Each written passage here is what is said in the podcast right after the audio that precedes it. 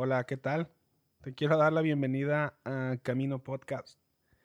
Este es un espacio em, que hemos creado para compartir acerca de, pues de distintas cosas, pero principalmente acerca de teología, es decir, del conocimiento de Dios, de cómo Dios se relaciona con el mundo y cómo es esa revelación, cómo nosotros respondemos a la revelación de Dios hacia nosotros. Y eh, el, la dinámica de, esta, de este espacio es tomar un libro y hablar acerca de él.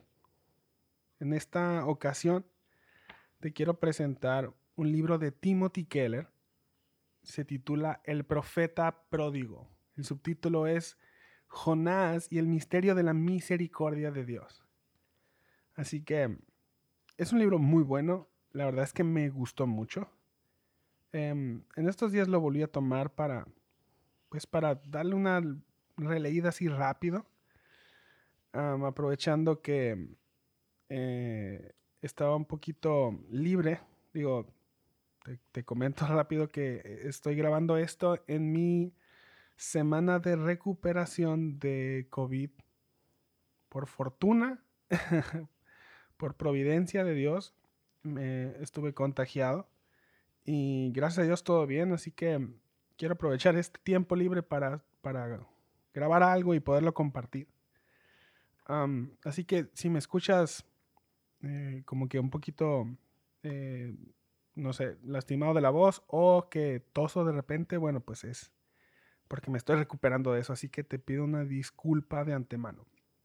Bueno, te comento, el libro es El profeta pródigo y es una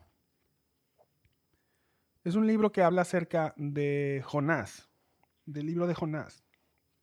Jonás es un libro que está en el Antiguo Testamento, son cuatro capítulos, es muy fácil de leer y te quiero leer los, los títulos de los capítulos. Y es así, el capítulo 1 es Huir de Dios, capítulo 2 las tormentas del mundo. Capítulo 3, ¿quién es mi prójimo? Capítulo 4, incluir a los demás. Capítulo 5, el modelo del amor. Capítulo 6, huir de la gracia. Capítulo 7, hacer justicia, predicar ira. Capítulo 8, las tormentas del corazón. Capítulo 9, el carácter de la compasión. Capítulo 10, nuestra relación con la palabra de Dios. Capítulo 11, nuestra relación con el mundo de Dios. Capítulo 12, nuestra relación con la gracia de Dios. Y el epílogo se titula ¿Quién contó la historia? Eh, este libro es muy interesante por cómo aborda la historia de Jonás y cómo hace un, una, una historia paralela con la parábola del hijo pródigo que dijo Jesús. Es muy interesante porque, bueno, si, si tú, al igual que yo, tienes mucho tiempo en un contexto cristiano, si tú naciste en una comunidad cristiana o ya tienes bastantes años, has escuchado hablar de la historia de Jonás. Eh, y quizá, al igual que yo, has creído que la historia de Jonás es más una historia para niños, es como una fábula con un, con un mensaje acerca de que debemos obedecer a Dios y de que el que no obedezca a Dios pues va a sufrir las consecuencias de desobedecerlo. Pero eh, déjame leerte lo que dice Keller aquí en, el, en, el, en la introducción hablando de cuál es el propósito del libro de Jonás. O, porque dice que parece que habla de muchas cosas. Dice Keller, es sobre el nacionalismo y la raza, porque al parecer Jonás estaba preocupado por la seguridad militar de su nación, estaba más preocupado por la seguridad militar de su nación que por, la, que por una ciudad de gente espiritualmente perdida.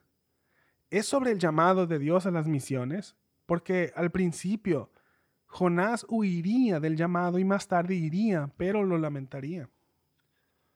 O, dice Keller, es sobre las luchas que tienen los creyentes para obedecer y confiar en Dios. Pues dice Keller, sí, es sobre todas estas cosas y muchas más. Digo, si, si has escuchado esta, esta historia, muy probablemente lo primero que se te viene a la mente va a ser la parte de la ballena. o como dice la Biblia, el gran pez. Y algo que dice Keller que, me resulta muy interesante es que cuando el, autor o el narrador de esta historia nos habla de que apareció un gran pez, realmente no da muchos detalles de lo que, de lo que está pasando, como, como ah, simplemente cuenta el, suceso como algo que pasó. No, no intenta eh, convencernos de que algo así fue posible, simplemente dice, bueno, pues esto pasó. De hecho, son solamente como dos versículos los que lo menciona cuando un pez se traga o, a Jonás, o que dice que Jonás está dentro de un gran pez, o que el gran pez lo vomita, em, son muy pocas las ocasiones y realmente no tienen mucha relevancia en la historia. Los detalles, como, como si lo, que nos quisiera decir el autor es que los detalles acerca de esto no importan. Entonces, no, no, no quisiera que eh, te fueras con, con con, con esta imagen de que esto es una fábula que no puede ser creída en su totalidad porque tiene este suceso. Realmente el, el hecho de que no esté tan detallado nos da una pista de que este suceso no es la clave de todo el de toda la historia. Y la verdad es que para mí este, este libro me, me ayudó mucho a comprender la, el contexto de la historia de Jonás me ayudó mucho a comprender su estructura y cuál es el propósito por el cual fue escrita. Y yo recuerdo que eh, hace poco estaba yo, pues, cuidando a mis hijos. Ellos estaban jugando así, en, pues, entre ellos y se empezaron a pelear. Y de repente, pues, se, se se enojaron el uno con el otro. Yo los dejé nada más a ver qué, qué es lo que estaban haciendo, a ver cómo solucionaban el problema y gracias a Dios lo solucionaron. Pues son hermanos tan chiquitos. Y, y se pusieron a jugar, pues otra vez, normal. Al rato me acerqué con el más grande, es un niño de siete años, y le pregunté, oye, pues, ¿qué, qué, qué pasó? Y pues como que, pues ya lo habían solucionado, pero pues quedaba ahí un poco de rencor. Y, me dice eh, mi hijo más grande, me dice a mí para que lo escuche su, su hermano. Papá, ¿verdad que Diosito no le gusta que los niños se porten mal? le digo, pues mm, es verdad, a Dios no le gusta que los niños se porten mal. Dijo, ¿y verdad que Diosito va a castigar a los niños que se portan mal para siempre? Y yo, ok, creo que ya sé que, por dónde va esto. Entonces le digo, sí, Dios va a castigar a todos los que se porten mal, a todos los niños que se porten mal con sus mamás, a todos los niños que se porten mal con sus papás, a todos los niños que se porten mal con sus hermanos. Pero le pregunté, oye, ¿y qué pasaría si tu hermano le pide perdón a Dios y te pide perdón a ti?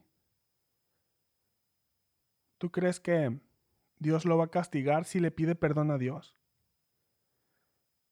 ¿Qué pasaría, Dios? ¿Qué, pasaría con Dios? ¿Qué haría Dios? Y él, pues, se me queda como extrañado, me queda viendo extrañado y me dice, ¿crees que Dios lo perdone? Entonces yo le hablé de la historia de Jonás. Yo tenía poco que había leído el libro. Y le conté la, cómo Jonás había escuchado la voz de Dios, había escuchado una instrucción de Dios y le había dicho, quiero que vayas a la ciudad de Nínive y que prediques, porque su maldad ha llegado a mi presencia. Y la verdad es que cuando, cuando Keller estaba eh, detallando de lo que significaba la ciudad de Nínive, el contexto de la cultura asiria, que era una cultura realmente malvada, era un imperio muy malo. O sea, ahí mismo se habían inventado formas de torturar a las personas, torturar a los enemigos. Em, Nínive era como la capital en ese momento del imperio asirio.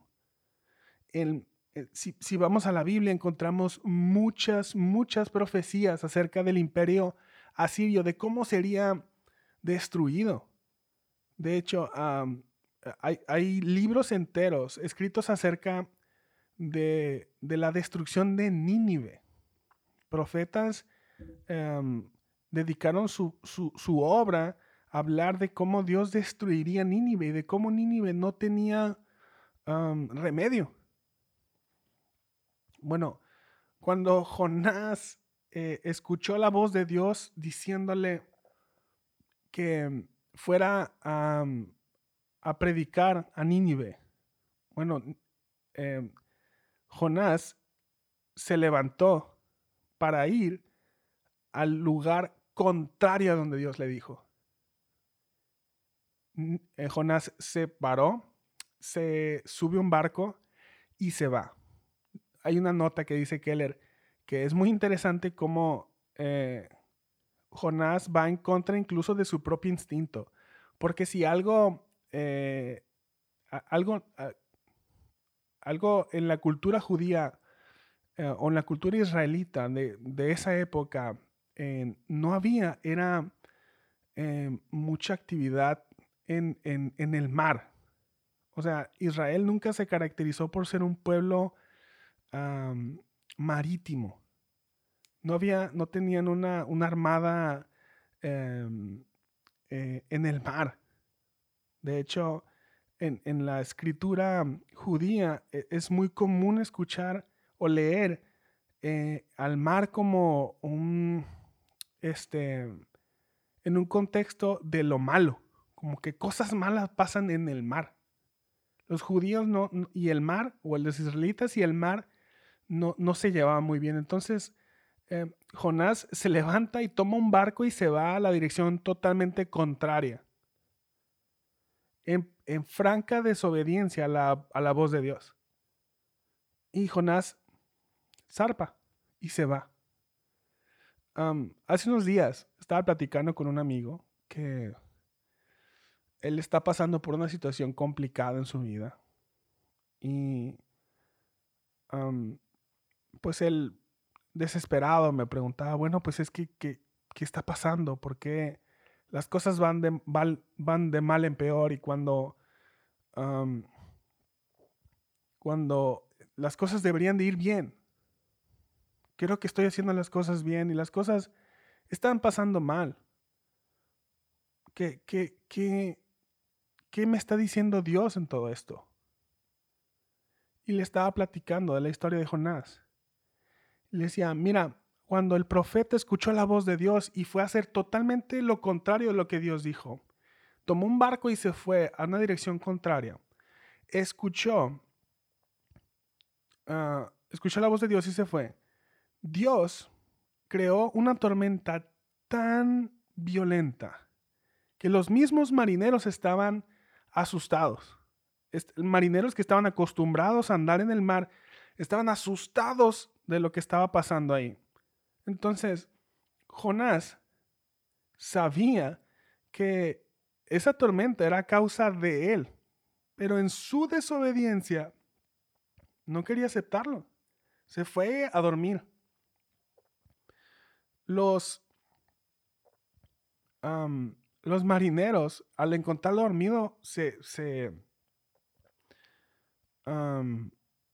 se sorprenden de por qué estás aquí, por, qué no estás clamando misericordia. Bueno, es que Jonás sabía que él era la causa y que lo que Jonás tenía que hacer era clamar a Dios que tuviera misericordia de él, que lo perdonara y que y prometerle hacer lo que Dios le dijo que hiciera. Pero Jonás no quería hacerlo. Fue tal, a tal punto que Jonás no quería hacer lo que, lo que, lo que Dios le mandó hacer, que les dijo, prefiero morirme ahogado que ir a hacer lo que Dios dijo que hiciera. Les dice, tómenme y aviéntenme al mar. Me quiero morir ahogado antes de ir a hacer lo que Dios me pidió hacer. Y le decía a este amigo, fíjate cómo nosotros somos tan parecidos a Jonás. Porque a veces ah, escuchamos la voz de Dios que nos pide hacer algo. Y no me refiero a una voz audible de, de, de, de ve y esto, sino que vamos a su palabra y, ahí leemos acerca de las instrucciones de Dios, ahí leemos en la voluntad de Dios.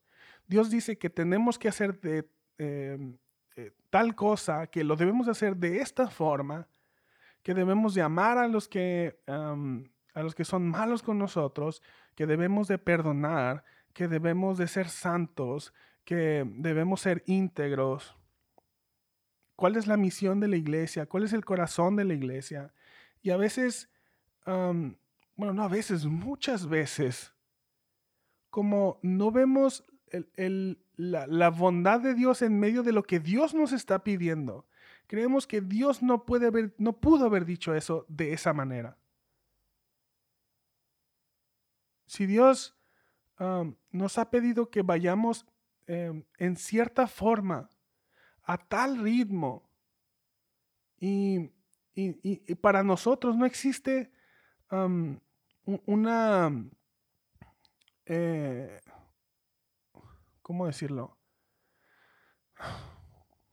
Para nosotros no existe una razón justificable para hacerlo de esa manera. Creemos que eso no puede ser bueno, incluso si Dios lo dijo. Entonces, le, digo, le dije a este amigo, bro, las tormentas en la vida no son nada más que la voz de Dios haciéndonos volver a Él. Cuando hace, hace algunos meses leí um, un libro de C.S. Lewis acerca del dolor, creo que se llama El problema del dolor. Y él decía que eh, en, en, en la en la quietud o en las cosas buenas de la vida, Dios nos susurra con, con, el amor. Cuando todo va bien, Dios nos acaricia con, el, con, el, con, su amor.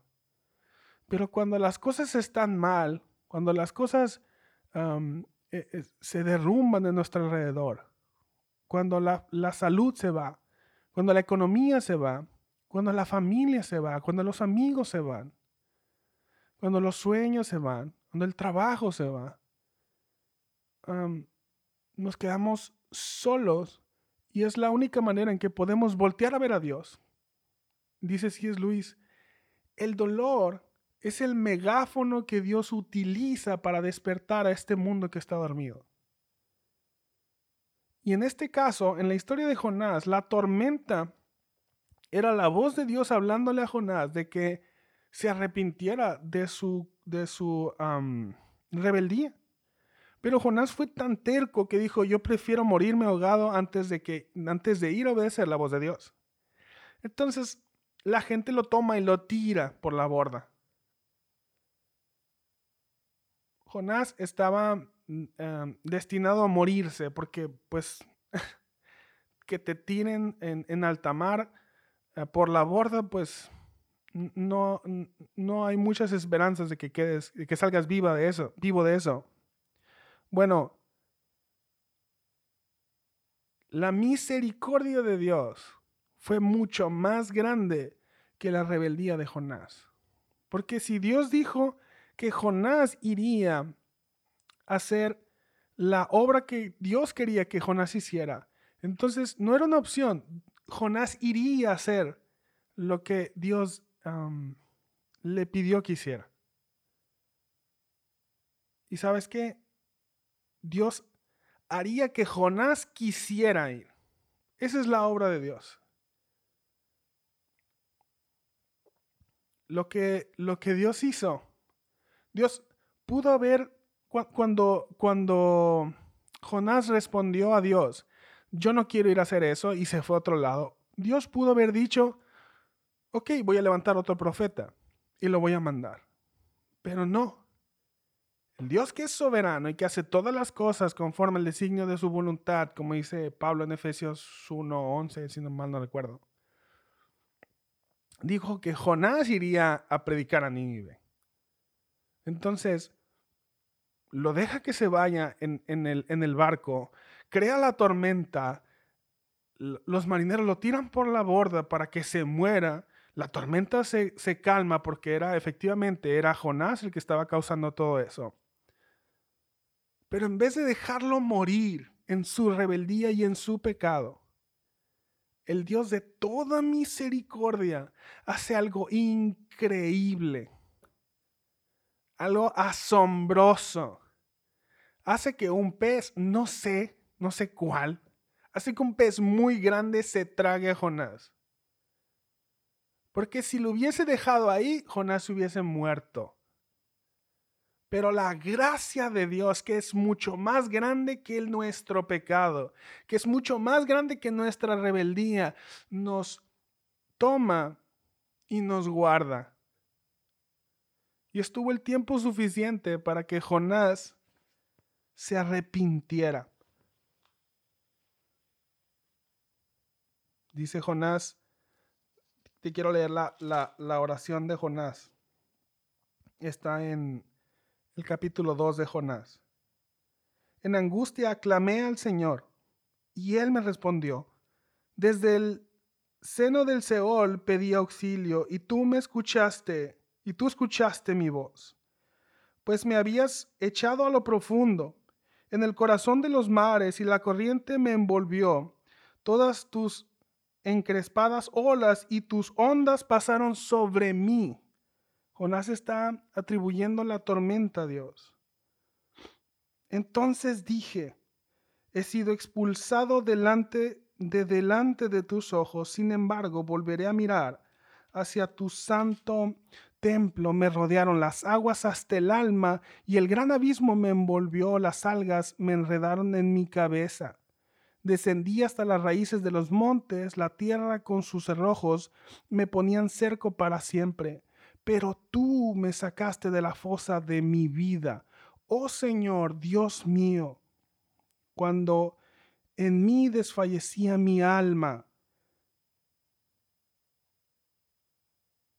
del Señor me acordé, y mi oración llegó hasta ti, hasta tu santo templo. Los que confían en ídolos vanos, su propia misericordia abandonan. Pero yo con voz de acción de gracias te ofreceré sacrificios. Lo que prometí pagaré. La salvación es del Señor. Ahora, Jonás, después de haber atravesado una tormenta tan violenta, un tiempo de desesperación, un tiempo a solas, ¿qué fue lo que pasó? Su corazón fue cambiado. Ahora Jonás había reconocido que la salvación solamente venía del Señor y que si se salvaba era solamente por su misericordia. Entonces Dios escucha su oración y le ordena al pez que lo expulse. Entonces Jonás va, sale y, va y predica al, a, Nínive. Pero algo sorprendente aquí en la historia pasa y es que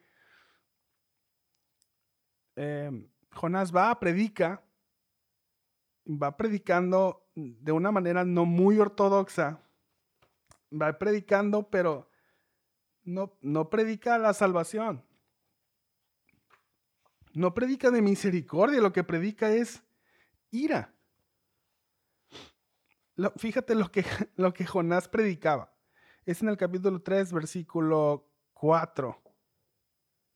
Entonces Jonás comenzó a recorrer la ciudad, camino de un día, y proclamaba, esto es lo que Jonás decía, esta era su predicación, dentro de 40 días Nínive será arrasada. No los invitó a, que se arrepintieran, no los invitó a que, a que eh, aceptaran su pecado, no invitó a que clamaran a Dios, simplemente les proclamó em, el juicio de Dios. Entonces, algo sorprendente pasó. Y es que toda la ciudad se arrepintió. Incluso el rey se arrepintió. Dijo, dice el, rey, cúbranse de silicio, es el capítulo 3, versículo 8 del, del libro de Jonás. Cúbranse de silicio los hombres y animales, clamen a Dios con fuerza y vuélvanse cada uno de su mal camino y de la violencia que hay en sus manos. ¿Quién sabe? Quizás Dios se vuelva, se arrepienta y aparte el ardor de su ira y no perezcamos.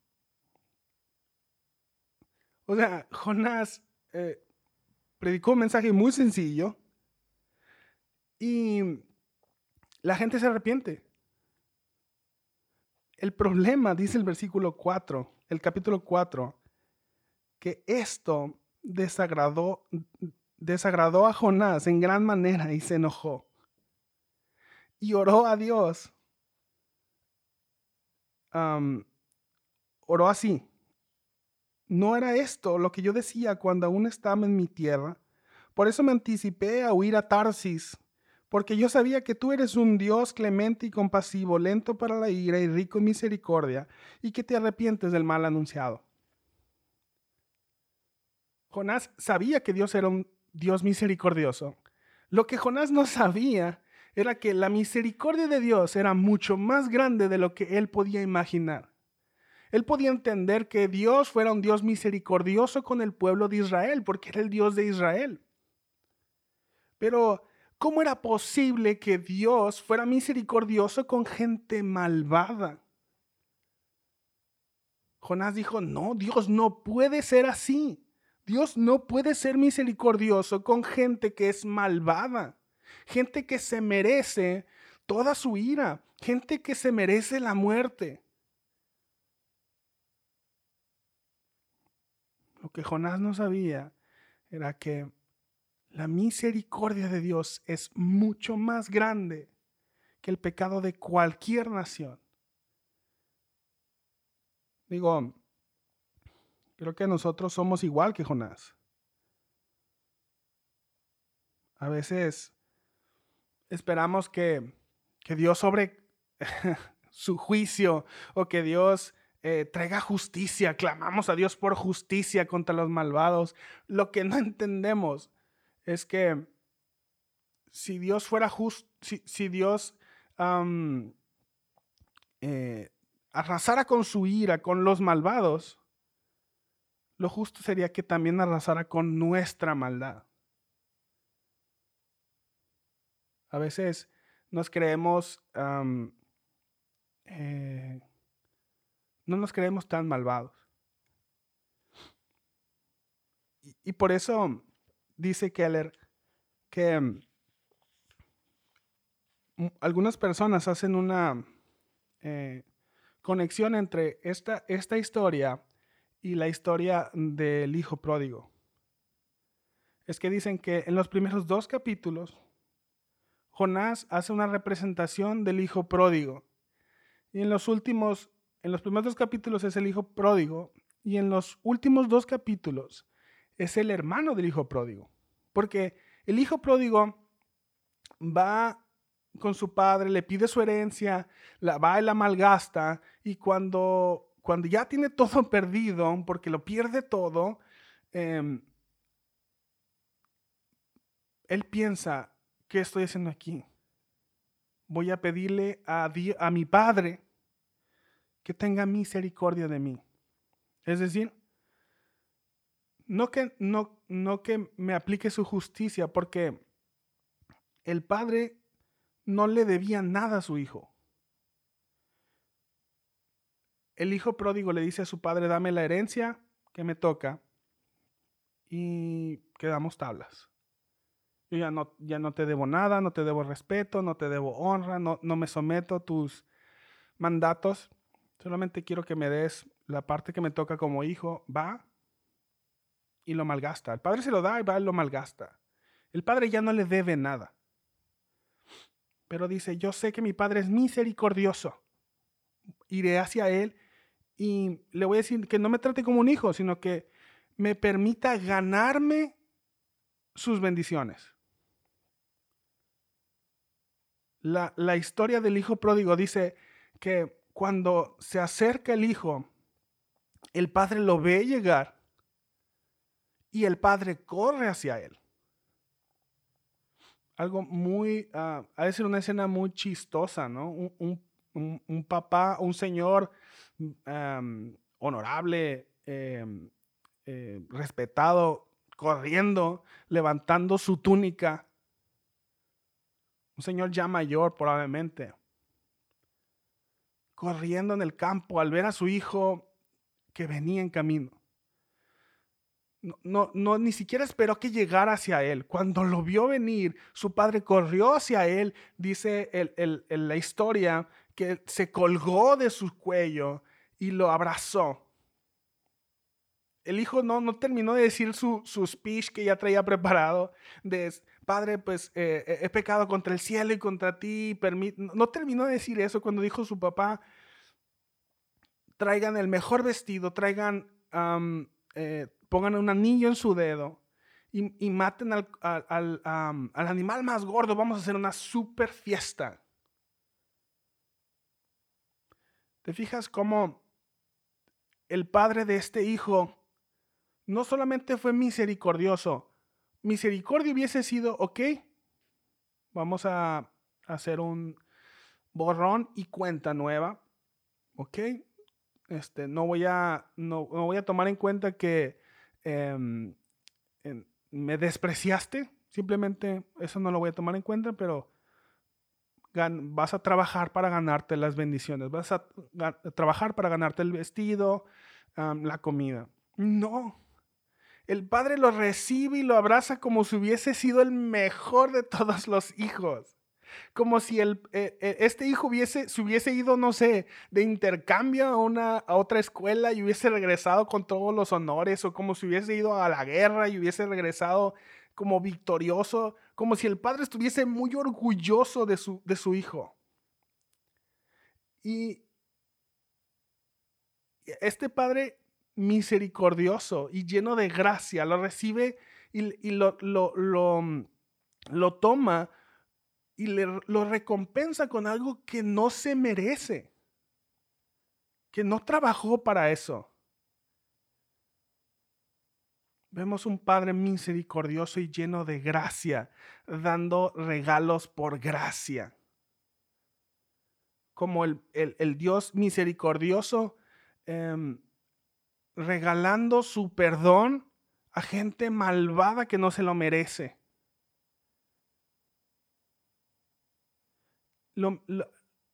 Dios teniendo misericordia de gente malvada de Nínive y de gente rebelde como Jonás. La misma misericordia que Dios tuvo con Jonás es la misma misericordia que Dios tuvo con Nínive. Es la misma misericordia que Dios tiene contigo y conmigo. La misericordia de Dios es para todo aquel que se arrepienta y clame y se acerque a, a Dios, creyendo que Dios lo va a perdonar. Pero en los otros dos capítulos, Jonás se comporta como el hermano del hijo pródigo. El hijo pródigo tenía un hermano que él, pues él no se fue, él no fue pródigo, y cuando eh, regresó su hermano se enteró del escándalo que estaba, que estaba escuchando y, le, reclama a su papá, ¿por qué recibes a este tu hijo que, que se fue y que malgastó, este malcriado, este mal hijo? ¿Por qué lo recibes con tanta gracia, con tanta misericordia, y a mí que yo te estoy sirviendo, no me, no me amas igual. Este hijo que no era pródigo resultó ser más pródigo. Este, el hermano del hijo pródigo, creía que el amor de su padre dependía de su esfuerzo. Lo que no entendía era que su padre lo amaba porque era su hijo, no por lo que trabajaba por él. en una ocasión estaba hablando yo con mis hijos y, y, ellos me estaban preguntando de que si se portaban bien, ¿qué les iba a regalar? ¿Qué les iba a comprar? Y me les quedé viendo y, y algo que les, les compartí es, yo no estoy buscando niños que se porten bien para regalarles cosas. Yo les regalo cosas a mis hijos. O sea, a mí me encanta que mis hijos se porten bien, pero no porque les regale cosas. Si quisiera, si yo quisiera eh, recompensar a niños que se portan bien, pues iría por la calle buscando niños que se portan bien y regalarles cosas, llevándolos a comer. Pero lo que, lo que a mí me agrada es que mis hijos se porten bien y a mí me agrada regalarle cosas a mis hijos. Este padre estaba complacido con su hijo porque era su hijo y le agradaba que su hijo eh, trabajara para él y que se esforzara para él, pero porque era su hijo, no por lo que hacía por él. Si te fijas, los dos hijos, tanto el pródigo como el no pródigo, malentendieron el amor de Dios, el amor de su padre.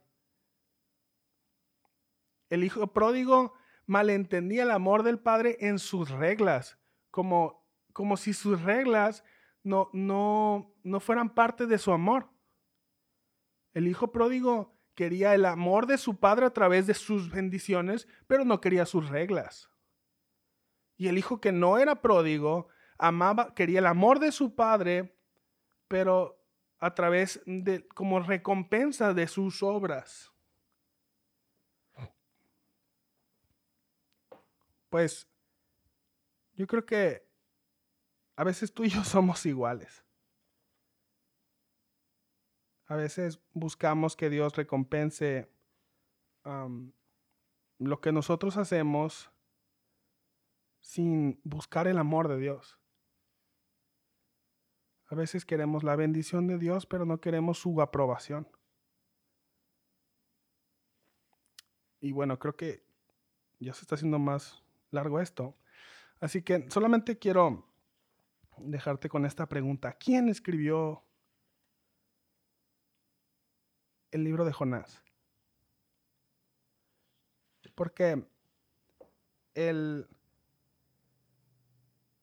el, libro de Jonás termina eh, pues muy cortante. El capítulo 11 es el último, el versículo 11, perdón, es el último. Dice, Dios está diciendo que, ¿por, ¿por qué se enoja Jonás? Y dice que, dice Dios que no podría tener piedad de más de 120 mil personas que no saben distinguir entre su derecha y su izquierda, y de también de los animales. Así se acaba. ¿Quién escribió entonces el libro de Jonás? La única persona que conocía los detalles de, de de su oración en el vientre de la ballena, o del pez, perdón, solamente era Jonás. Los detalles de sus diálogos con Dios solamente los decía, solo los conocía Jonás.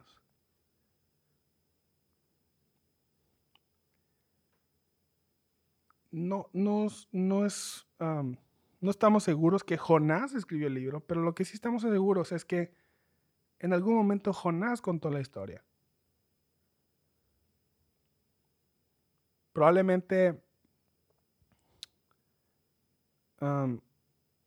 Jonás analizó su, eh, su historia, su comportamiento, y vio para atrás cómo la misericordia de Dios se había manifestado a él y lejos de intentar como contar una historia donde él quedara pues como héroe o, donde saliera bien librado, no. termina su historia como un profeta rebelde, desobediente.